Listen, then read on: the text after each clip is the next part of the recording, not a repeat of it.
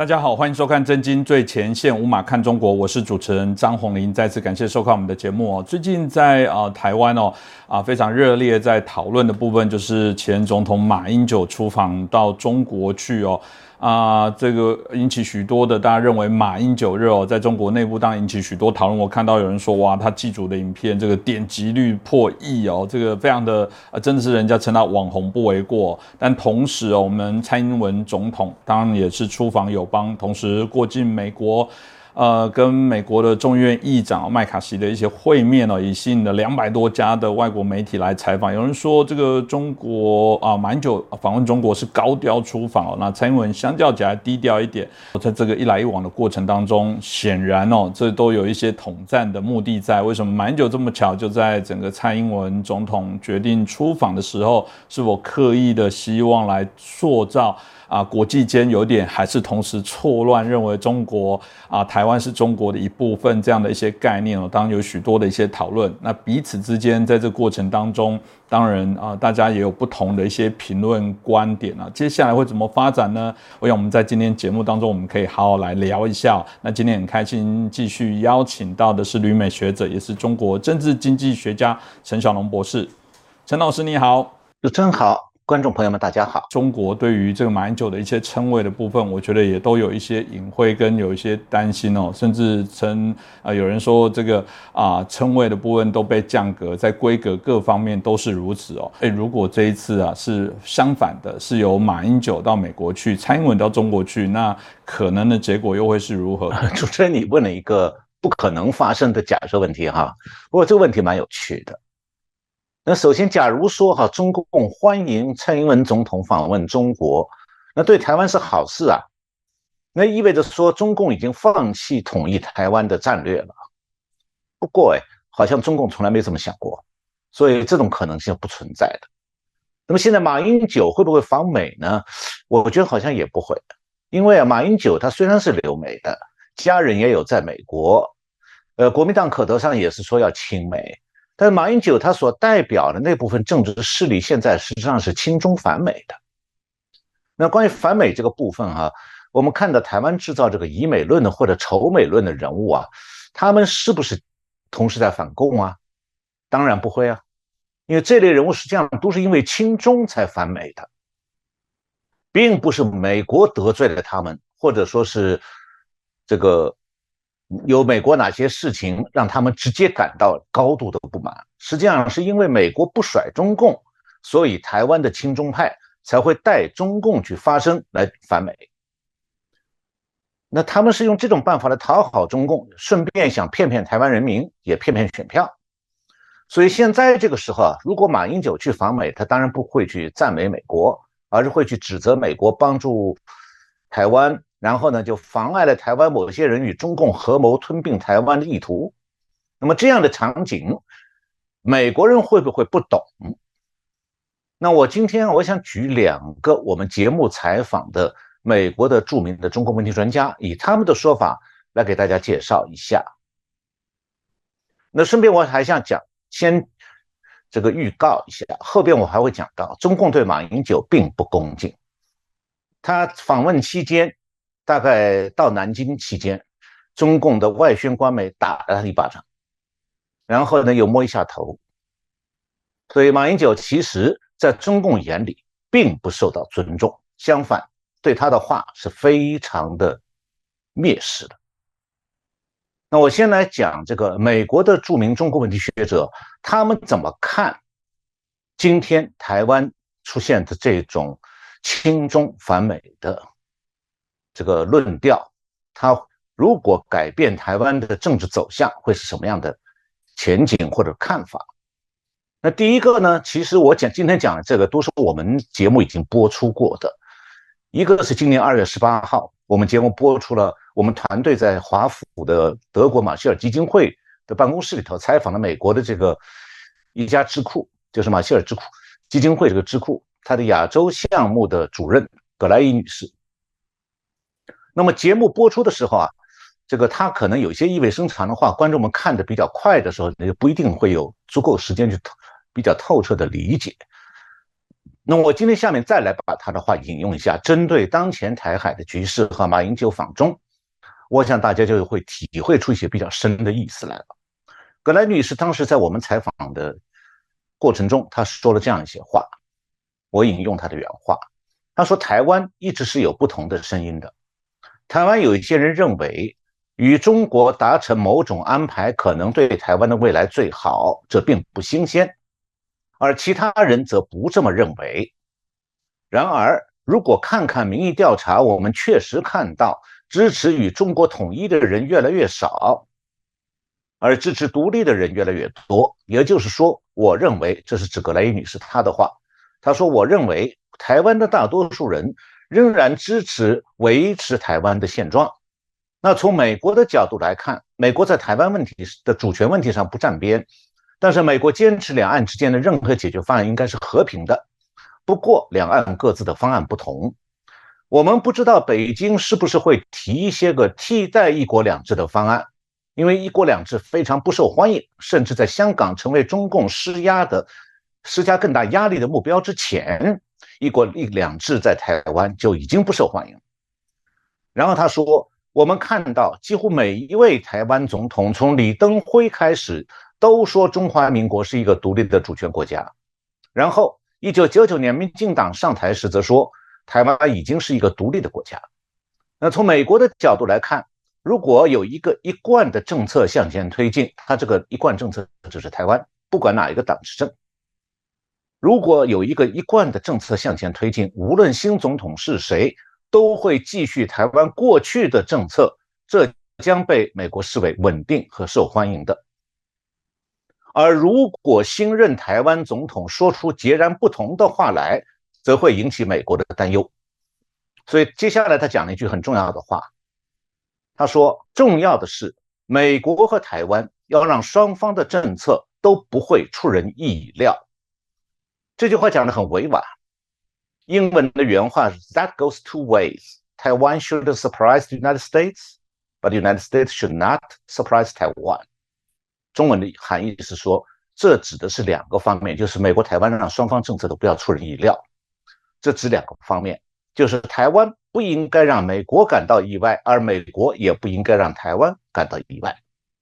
上面我刚才讲的就是葛莱女士接受我们采访时的原话，他的话比美国行政官员的话当然要直率一些，尤其是最后一句，就台湾不应该让美国感到意外。我们可以想一下，在当下的台湾政治局势当中，发生什么样的事情会让美国感到意外？那实际上呢，葛莱女士接受在华府接受我们的采访之后，很快她就去了台湾了。我想啊，她去台湾也是想实地的观察一下，台湾是不是出现了可能让美国感到意外的政治动向。那现在台湾的执政党与美国有紧密的合作，蔡总统的访美就更进一步的巩固了台湾的国家安全。但是呢，台湾的在野党是不是与中共有越来越多的勾结？这就是会让美国感到意外、感到担心的事情。那美国为什么会担心？美国担心的是说，台湾的安全会被台湾内部的亲中派动摇。如果那种事情发生的话，就是撼动整个东亚，甚至整世界经济的大事件。这是葛莱女士的看法。那么，另外我还想再举一位美国的著名问题专家李安友教授的看法。他是马英九非常信任的那位苏启的老师。那么三月二十九号，我们的节目里播出了我采访哥伦比亚大学教授李安友的内容。那么在节目的最后部分啊，我问了李安友教授这样一个问题：如果台湾被中共接收，对台湾两千三百万居民来说意味着什么？李安友教授的回答非常简洁明了，他说。中共要是统一台湾的话，对台湾民众来讲是非常非常悲剧的。我不想看到那个。我不知道苏启先生在讲九二共识的时候，在讲一个中国的时候，他对他的导师的这个评价如何解读？那正如李安友教授所言，统一被中共统一，对台湾居民来讲，确实是一个巨大的悲剧。那么我在三月八号我们的节目里头呢，曾经就中共统一台湾的可能前场景啊，做过一个沙盘推演。那从这个推演当中可以具体了解到，说为什么台湾会被如果被中共吞并的话，会带给台湾人民多大的苦难？那当然了，这个虽然台湾的统派现在是稀里糊涂在喜欢统一，但我相信啊，台湾的大多数民众都会认同李安友教授的判断，那就是说。统一被中共统一，对大多数台湾人民来说，的确是非常非常悲剧的。那我为什么讲说台湾统派是在稀里糊涂的喜欢统一？那我刚才讲到的那个我做过的那个关于中共和平统一的沙盘推演当中，其实我讲讲过的，就说台湾的统派啊被中共统一以后啊，可能会发现说，那那个时候他们欢迎的统一，会让他们比在中中华民国时代痛苦许多倍。首先，马英九就会带头痛苦。为什么？他的这个退休总统的待遇就要取消的。那个中华民国政府给他一年花几千万这笔钱，中共很高兴会自己拿走用去。还有那些喜欢统一亲共的退将，他们的退休俸也会被取消掉。那么，中国国民党会被取缔。那些举五星红旗拥共的人，恐怕现在。被中共统一以后，再去举五星红旗拥共，盒饭都没得领。到那时候，他们只能骂自己昏庸糊涂。谢谢老师的分享哦。当然，我想这次马英九过去哦，对中国来说当然非常的新鲜哦。毕竟是我们的有史以来这卸任总统哦，这前往中国来参访。那在这过程当中，当啊马英九，我觉得在整个特别对于啊这个台湾主权独立相关中华民国的一些意态的表现上，我觉得非常的保守。当对于这个中共的赞美，当非常啊这个啊非常啊很直接哦，甚至谈到这个武汉肺炎里面。啊，认为这个中共的一些贡献哦，跟大家外界的观点上还是有一点差异哦。那有人说，哇，马英九这波旋风哦，呃，其实中共不一定是是开心的哦。那为什么呢？这个到底中共在看待马英九这旋风，在中共啊中国境内产生的马英九热？呃，这个话要讲的长一点哈，我先讲马英九访问中国。那说起来好像他在中国是讲了不少话，好像什么话都敢讲。那其实不是哎。比方讲，中华民国的多数民众希望保持现状，这是关系到台湾前途的一句重要的话。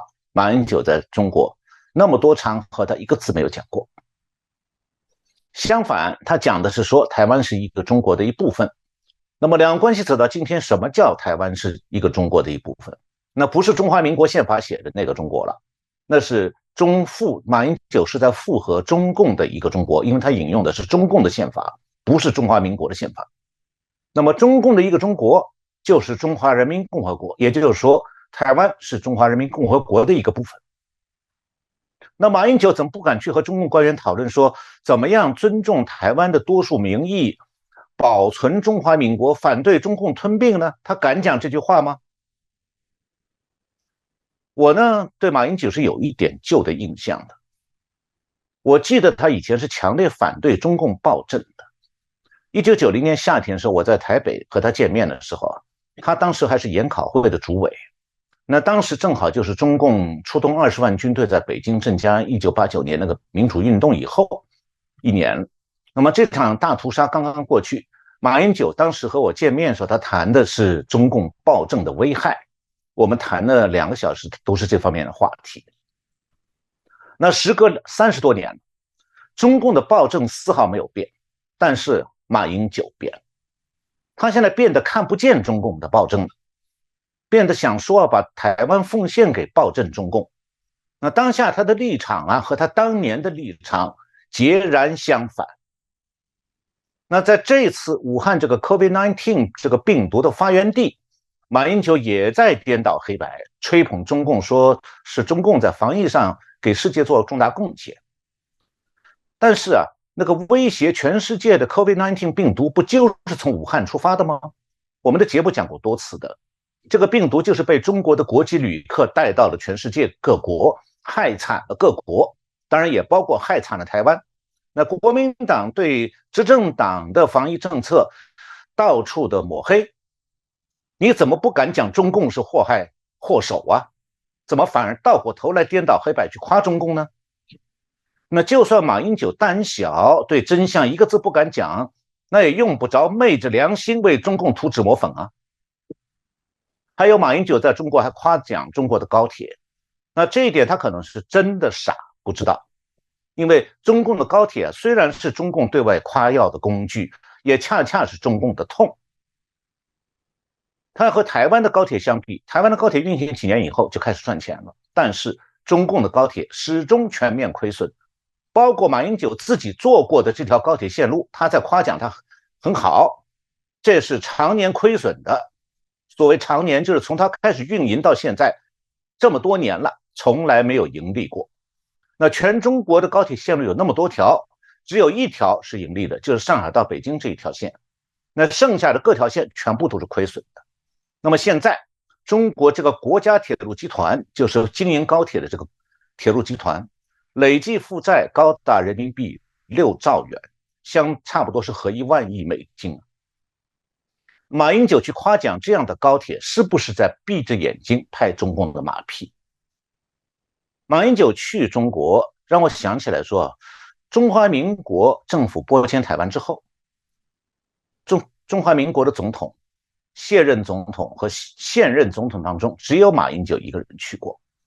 中共以前从来没有邀请过蒋中正访问中国，因为蒋中正坚持反攻复国。虽然现在看起来这个想法当时不现实，但是蒋中正对反攻复国他的立场是坚定的。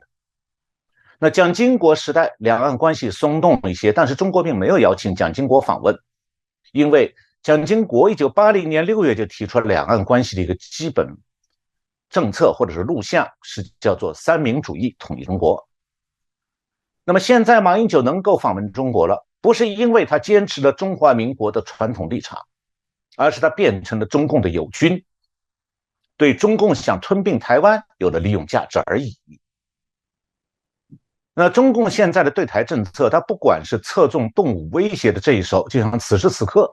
这个中，这个中共刚又再一次的在台海制造军军事演习的这样的威胁，另外一手就是他侧重于拉拢颠覆的这一手。那不管是动武这威胁这一手，还是颠覆的这一手，目标都是毫不遮掩的，就是要吞并台湾。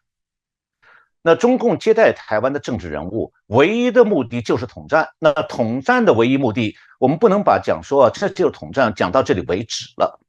不行，下面还有一句话必须讲清楚的，就是统战的唯一目标就是吞并台湾。中共从来不可能对台湾的政治人物啊，他是以平常心对待。所以，我看到台湾的电视节目，很多人在评论说这个双方的待遇不，这个中共给予马英九的待遇不够这个对等。我觉得其实不用抱这个想法，因为中共不可能给对等、有平等之心的。那么，中共这次安排和接待中华民国的现任总统到中国各地，一方面是统战，另外一方面的目的很显然是为马英九所代表的政党助选。中共的统战做法，他从来就不是单纯的凭朋友请吃饭，中共请的饭都是有政治目的的。那台湾去的政治人物，每场演讲也是需要事事先审查讲稿，包括马英九这次。事后还要分析他讲的内容，看有没有跑这个踩到中共底线的，还要看中华民国的现任总统在中共的中国的表现是不是符合中共的要求。那马英九这次去，他自己当然很清楚了，什么样的马屁话是必须要讲的，再违背良心也要讲，再黑白颠倒也要讲。我刚才前面举过例子了，还有就是马英九也知道什么样触犯中共禁区的言论是要进口的。那就算这样，在两岸前途问题上，马英九与中共国台办的主任宋涛商谈过了，结果呢，马英九什么也没有给台湾争取到，那中共照样军威军演军演威胁，那台湾仍然没有和平，和马英九去和不去都没有和平，这个本来就是完全可以预料到的结果，因为啊，向中共跪求和平，只会鼓励中共的嚣张气焰，什么也求不到。但是他会让中共还有台湾的民众了解，说台湾有人愿意把台湾出卖给中共。下面我就要讲说，中共对马英九访问中国的作用啊，其实评估是不高的。这一点，我希望把中共的外宣喉舌“香港零一”在马英九访问中国期间的那个三月三十号发表一篇分析文章，介绍给我们观众朋友们。这篇文章发表时候用的标题叫做“要和平不要战争”，暗统的马英九政治底色到底是什么？可是啊，我回过头来，今这两天我又去找一下这篇文章，结果发现说，哎，标题改了，可能是文章发表以后，北京认为说，哎，这个标题有点伤马英九了，就把标题改成“请善意看待马英九及其大陆之行”。但是这篇文章并没有改。那么这篇文章里有一段话是对台湾下次大选的评估，我念一下中共外宣官媒。对下次台湾大选总统大选的评估，原话是这样：岛内拒统基本盘太大，百分之八十七以上反统亲独的本省人，这是夸胡里的。接下说，任何一个旗帜鲜明反独的政客，都会在选战中粉身碎骨。都会在台湾政坛被极端边缘化，比如新党的诸位政治精英。我想这句话恐怕赵少康听了以后有点刺耳哈，但是这就是中共的立场，中共的喉舌，这是给马英九脸上狠狠的甩了一个耳光，就是中共其实对马英九这次访问中国会造成什么台湾的。有利于他的那个政党的结果的，中共是相当的不看好。马英九可能自己到现在，我今天不讲，他不见得知道中共是这样来评价他的访问的。其实中共的意思啊，蛮明确的，我把它叫做是死马当做活马用。那么马英九自己其实明白，他去中国是实际上有求于中国。希望说中共给他所代表的政治势力在台湾当选机会，双方配合来拉抬选情。那中共接待马英九要图的是什么？无非就是说，中共在战场上达不到的攻占台湾的目的，你们乖乖的配合我，和平的把台湾交出来。所以啊，这样的访问本身它具有递降表的意味。因为让中共看到了他可以不战而屈人之兵的前景啊，所以他才摆出一副欢迎马英九的姿态来。不过啊，从北京对马英九能不能达成中共的期待，我从刚才那个喉舌中共喉舌香港零一上去发文章的那个话就看得出来，其实对马英九能不能达成中共的期待，北京并没抱什么希望。而且我这里要讲一下，说就是中国。中国自古以来是有这个“鸟尽弓藏，兔死狗烹”这样的故事呢，史书史不绝书的。那中共对自己人更加是如此，那何况马英九还有他代表的政党，根本就不是共产党的自己人呢？所以在中共眼里，这是外人因为屈服于威压之下的跪拜。所以不管马英九能不能，还有他的这些这个。同僚们能不能让中共满意，结果都不会好的。就是按照“兔死狗烹”这样的构想去想象的话，因为啊，如果不能够把台湾献给中共统治，那中共会迁怒并嫌弃他们；那如果把台湾奉献出去了，他们被中共就弃如唱履。这里我想再往进一步往下讲，就回到主持人前面讲到的对中共的。解读或者说认知，跪拜中共的人啊，都有一种心里对中共暗暗的崇拜。意思是说，啊，我不管他们过去喊过多少句反共口号，可能几百几千句都喊过，但是他们现在都有一种对中共的暗暗的崇拜。意思是说，哎，中共强大了，现在我西瓜微大边也可以沾点光哦。连政治上，习近平成为独裁者，在他们心目中。也是用一种仰视的心态去观瞻的。当然，我们没办法强求他们去俯视习近平了，他不敢。那么，他们能够平视习近平吗？这难道也不可以吗？其实啊，我想说的是，今非昔比呀。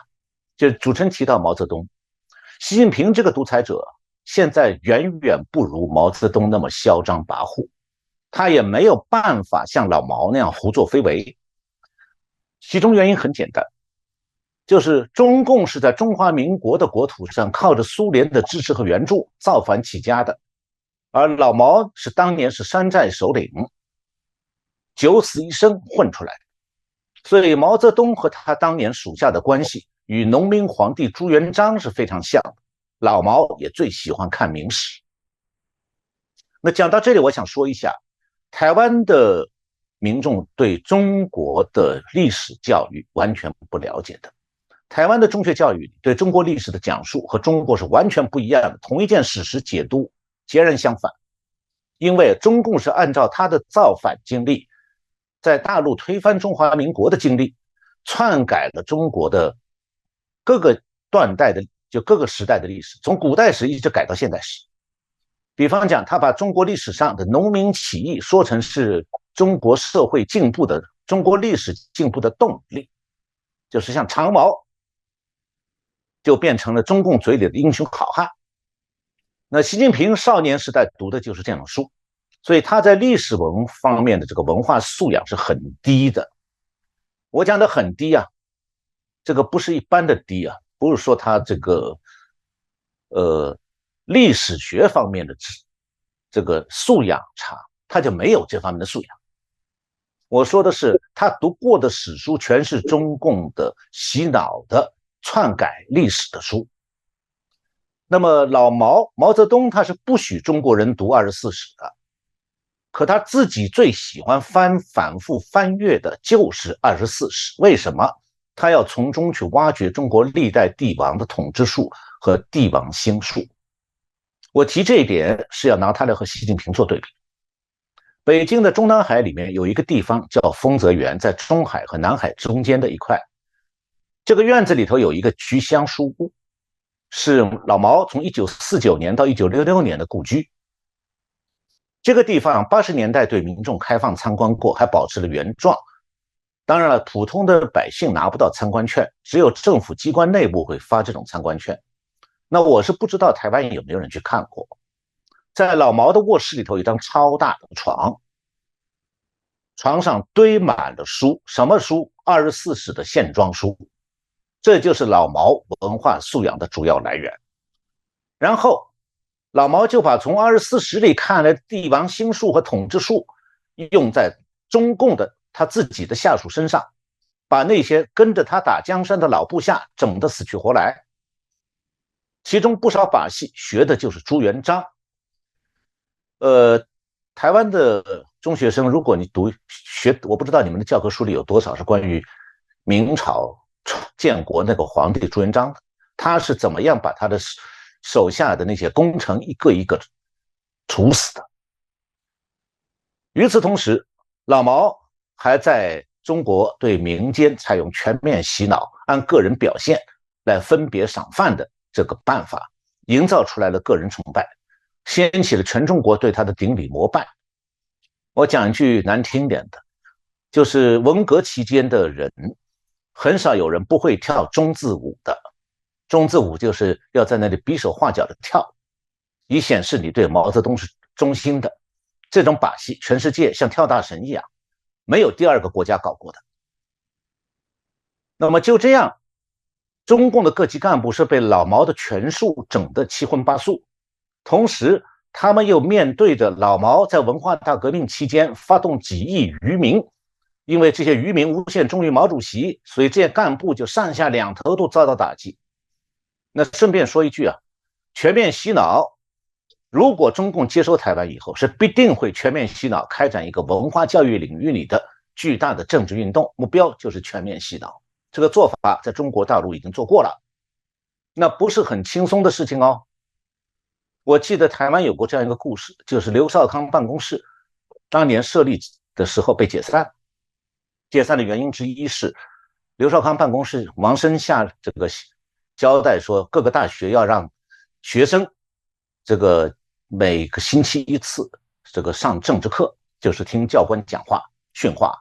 然后这个刘少康办公室提出要求是，教授也必须来听。那么当时的教育部长就觉得说，这个事情办不到，你让教授来听这事情还了得？这但在大陆这事情没有什么不了得的。大陆的中国教授们没有一个没有乖乖的在那里听训、念报纸、检讨自己的错误言行。你没有错误也要检讨出来，不然你就今天晚上不要回家吃饭。所以，在中共统治下，现在很多台湾的教授觉得中共不错，那么将来恐怕就是要先被洗脑的，要下跪的，政治上下跪，向中共下跪。所以老毛是用帝王心术，在巩固他的个人独裁，用个人独裁崇拜来强化民间顺从。而习近平呢，是完全不具备这样的机会和条件的。我讲习近平不具备机会，指的是两个方面，一方面就是说习近平他不懂帝王心术，他玩不出老毛那样的花样。那另外一方面，习近平也没办法靠洗脑教育来营造十几人。十几亿人对他的个人崇拜，所以呢，他的独裁和老毛相比啊，只是形似，就形式上相似，但他实质上是达不到老毛那种把全中全中国各级官员和几亿民众玩弄于股掌之中，达不到那个程度那么，习近平也不具备老毛的那种条件。我这也是指两个方面，一方面是说习近平的下属啊。不是老毛那种造反出来论功行赏的属下，那些人对老毛是心悦诚服的。习近平的属下呢，都是在官僚的逐级升迁的道路上彼此暗斗爬上来的，他们的本事无非就是如何讨上面的欢心。那么，面对这样的习近平属下的这个上千万油花无比的干部，习近平没有办法像老毛那样玩弄政治运动和整人术。然后分化瓦解他们所有的派系，驾驭着他们乖乖的卖命，这是一方面。另外一方面，在条件方面，互联网时代，中共没办法完全封死外部的资讯，所以老百姓当中至少有一部分人不再是愚民了。那么这样的话，中共他现在只能靠镇压和严控，没有办法让民众像老毛时代那样无条件的顺从。习近平也没有江泽民和胡锦涛时代的驾驭官员的手法，因为胡锦涛、江泽民时代的驾驭官员手法蛮简单，就是分权分利，放任贪腐，以利诱之，各显神通。所以在那个时代，高层中南海高层驾驭官员比较容易的，因为官员自己有动力啊，他要挖空心思捞钱，他会想出各种各样的办法。那现在台湾很多人去中国称赞说：“哎呀，中国城市建设非常先进。”他们就没有脑子去想到说，那是中共各级官员在贪腐的驱动下花尽公帑才出现的局面。如果台湾的市长、县长自己可以把县市的财产花得光光，从中捞一大笔钱，然后当然可以把市政翻得很新啊。问题是民众会许可吗？所以，因为所以，中共的那种城市建设看起来很漂亮，那是在民主国家不可能发生，也不应该发生的。那么到了习近平时代，习近平他发现的是说，中共的家底已经被官员们掏空了，那升官员们升官的路径也变成用钱铺路了。这样的话，习近平他就没有办法建立自己的控制，就发动了反贪腐运动，大批官员被抓，那其他官员只好暂时停停下来，不要再。这个贪腐以求自保，但是哈，官员不贪腐了，也就没有他去拼命吸引外资、搞市政工程的那种内在动力了。这样的话，习近平所面对的就是一个基本上躺平的中共官场，上面有命令，他下面推一推，他动一动。他们官员各级奉行的原则是叫做少做少错，多做多风险。那么这样的话，习近平在内政上就面对着一堵官员的橡皮墙。无论中南海如何号召命令，下面都是懒洋洋的应付。中国现在在内政上就呈现这种底下混日子、命令不出中南海的局面。那问题来了，如果中国是在成平年代，习近平还可以混下去，但现在中共不是成平年代哦，是艰难年代。习近平没有办法指望这个官僚体系来灵活机动的想办法克服艰难，所以现在习近平的多少这个独裁呀？多少也有点徒具其表。那么，中共的国内的诸多困境，它只会与日俱增。那过去这一两年来，我们谈中共的国际环境谈过很多。今天呢，我只谈一点中共困境当中的非常客观的国内困境。我就举两个例子，一个是中国的人口进入高度老龄化，劳动年龄人口不足，社保负担沉重，这部分裁员严重不足。这话是跟台湾有关的。如果台湾的统派把台湾送给中共，中共接收了台湾。他不会听任台湾的社会福利好于中国，那个时候台湾的税收和财政收入会被中共拿走一大块去救中共。为什么？中共自己的生命比台湾重要的多，他不会在乎台湾老百姓的感受，因为你们没有不再有选举权了，没有选票，只能跪拜。其次，中国的呃另外一个客观的困境就是中国现在的房地产过度开发了。已经走到了极端，房多于人，再也卖不掉了，就导致说中国经济这个支柱房地产呢开始崩塌。那么这一类的问题可以举很多的。那总之就是，习近平治下的中国并不是真的很强大，而是越来越虚弱了。那台湾有些人这个时候去西瓜喂大边，他们抱的这个西瓜其实是个烂西瓜，这个烂西瓜外表看起来和好西瓜一样，蛮光鲜的。但是啊，你想对这个烂西瓜喂大边呢，不但没有真的好处，还会深受其害。是哦，其实老师刚刚谈到经济的问题，我想接着我就继续再询问哦。从蔡英文总统二零一六当选以来啊，我们看到中共不断的透过经济的部分来施压，很多次老师也提到了这个中国的经济摇摇欲坠，有非常多的问题，山雨欲来风满楼。所以这次马英九去参访的时候，当然他同时又试出了一些经济的诱因跟利多。但另外一个部分，有人会比较担忧的部分是说，中共会不会拖着台湾啊一起下水哦？老师您怎么看呢？呃，我查了一下，这个中共其实没有给台湾多少惠台政策，口惠而实不至。那么以前他提过一些惠台政策，那都几年前的旧事了，主要是疫情之前的事情。那么最近呢，中国其实这个没有什么新的，真正对台湾台产生。有利影响的惠台政策，所以这方面其实不必指望。所以我觉得，就是主持人谈到这个问题，中国经济衰退会不会影响到台湾？这才是台湾值得关注的问题。那么，是不是中国经济衰退影响到台湾，就取决于说台湾的经济是不是严重依赖中国？那有一点是很清楚，那就是台商确实依赖中国经济。那中国经济衰退，台商的日子不好过，那是真的。但是啊。就台湾整体经济的整体而言，台湾是部分产业受到影响。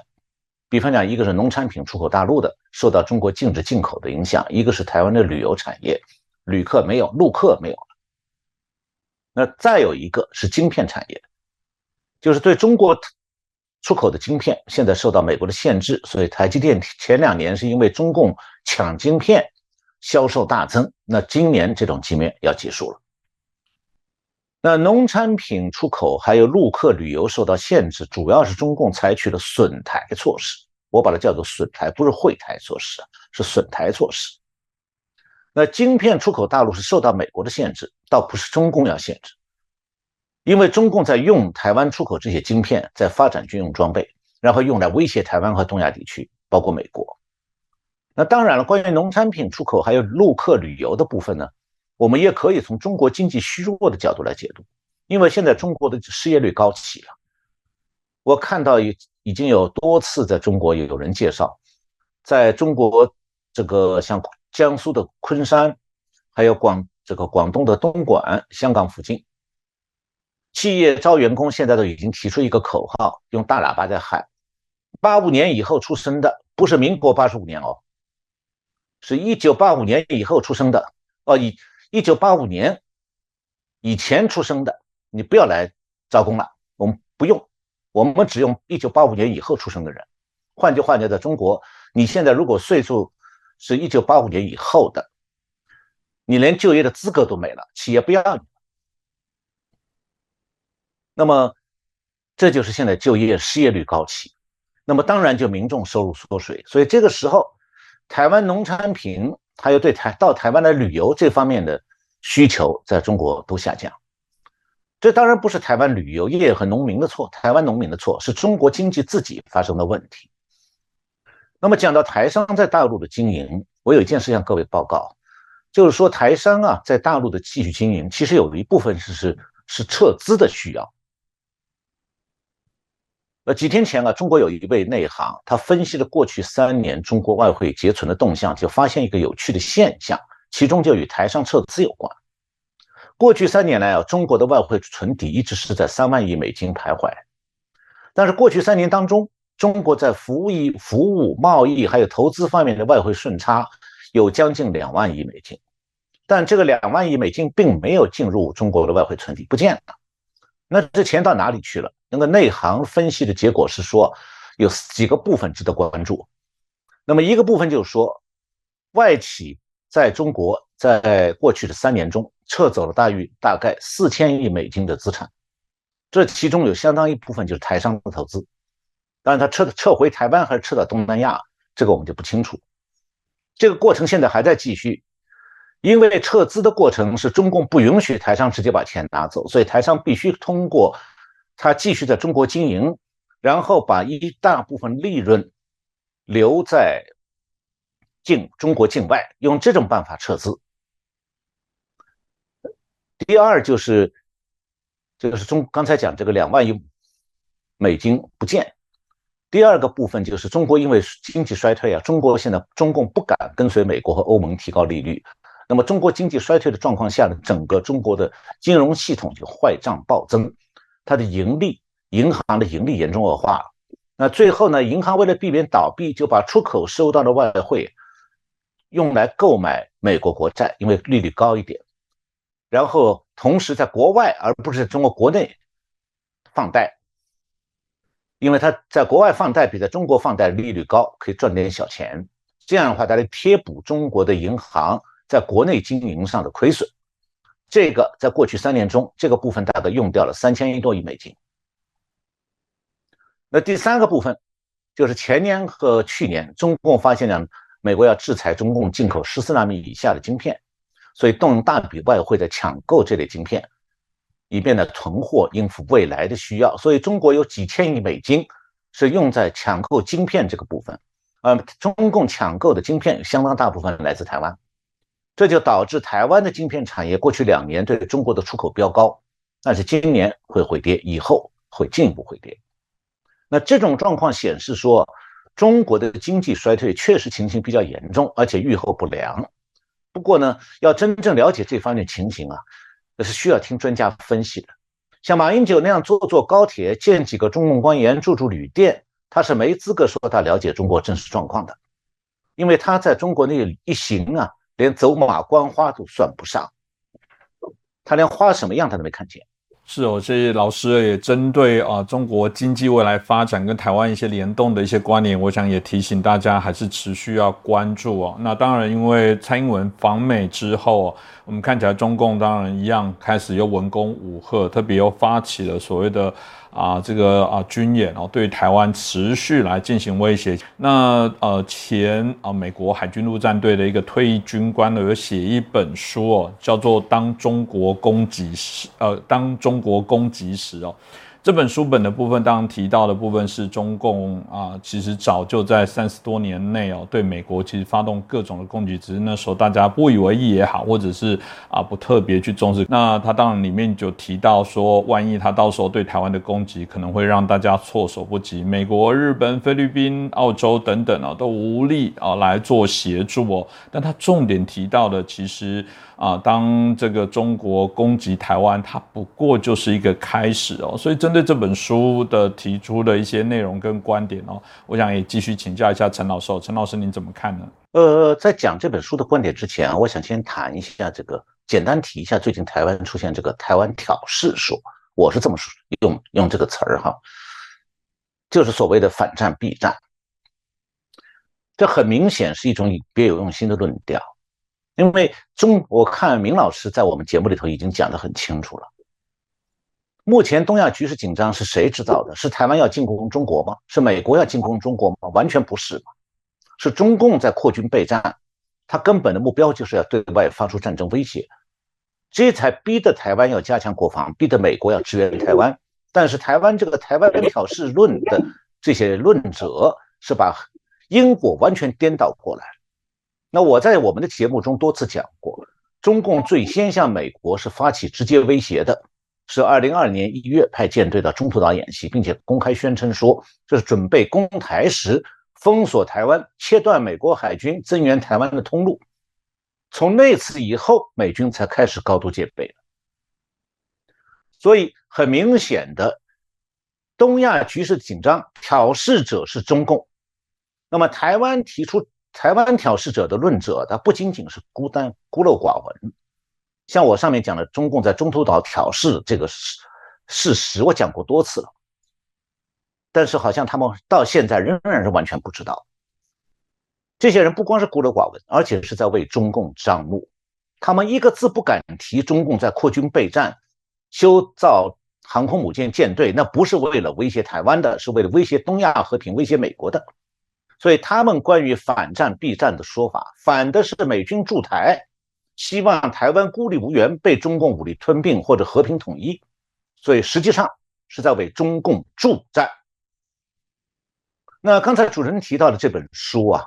是这个美国一位退役海军陆战队军官写的，他的英文名称是《When China Attacks: A Warning to America》，就是当中国攻击的时候，对美国的一个警告。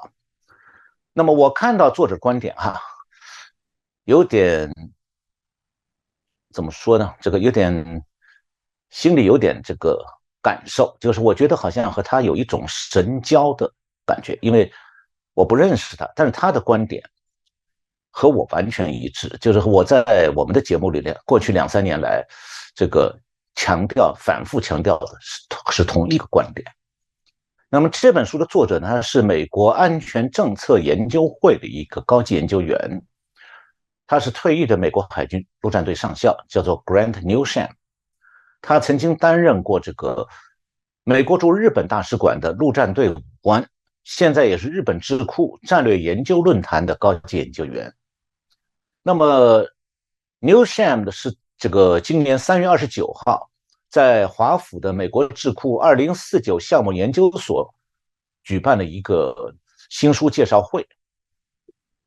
那么他表示说啊，他要让亚洲各国这个亚洲各国的读者所知道，就是说，You are the next。你们是下一个。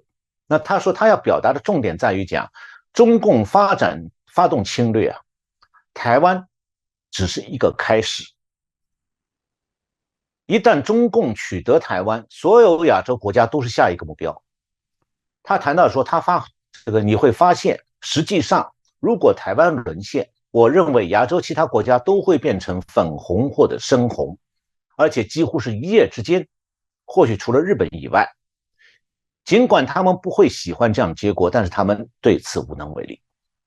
呃，他在这个新书发表会上，美国之音的记者采访过 Newsham，他说啊，台湾明年的总统选举极为重要，如果选举结果是亲中国的候选人当选，中国可能会认为他们只要采取胁迫行动，就能够让实际上等于是他们代理的人。